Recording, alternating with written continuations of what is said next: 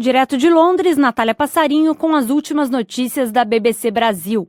Um grupo de centro-esquerda de Israel, a União Sionista, pediu que o primeiro-ministro Benjamin Netanyahu renuncie diante da possibilidade de ser processado por suborno e fraude. A polícia diz ter provas dos crimes e pede que o premier seja denunciado. Netanyahu nega as acusações. Outros países não quiseram se envolver na polêmica.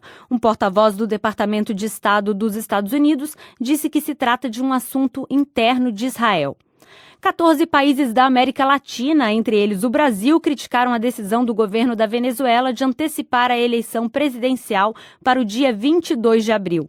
Reunidos em Lima, os ministros de Relações Exteriores defenderam que venezuelanos que moram no exterior possam votar e pediram a soltura de políticos presos.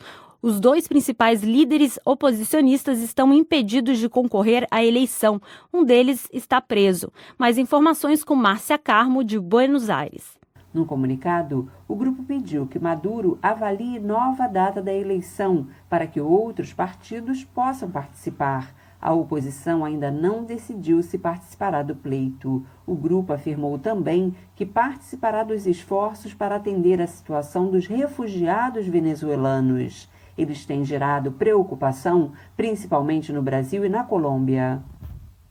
A Confederação Sul-Americana de Futebol puniu o Nacional do Uruguai pelo comportamento dos torcedores do time durante um jogo da Copa Libertadores contra o Chapecoense. Parte do público no estádio fez imitações de avião, zombando a tragédia aérea sofrida pelo time brasileiro em novembro de 2016.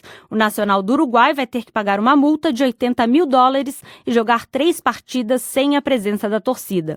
Essas foram as notícias da BBC Brasil.